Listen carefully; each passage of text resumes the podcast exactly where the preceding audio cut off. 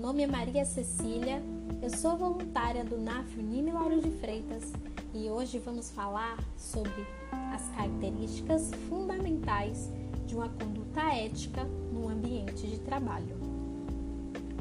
Antes de iniciarmos com o assunto em específico, vamos relembrar o que é a ética.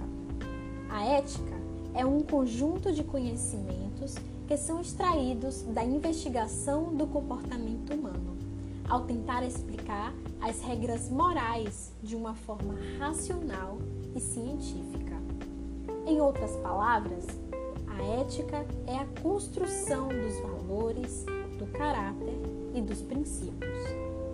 A partir daí, já percebemos o quanto a ética é importante para um ambiente de trabalho saudável as características fundamentais para que essa conduta aconteça o altruísmo, a preocupação com os interesses do outro de uma forma espontânea e positivista, a moralidade, conjunto de valores que conduzem o comportamento, as escolhas, decisões e ações, a solidariedade princípio que é aplicado às relações sociais e que orienta a vivência e o convívio em harmonia do indivíduo com os demais.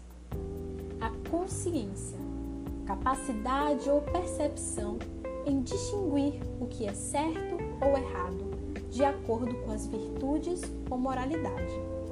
Por fim, a responsabilidade ética o consenso entre responsabilidade, assumir as consequências dos atos praticados, tanto pessoal quanto coletivo.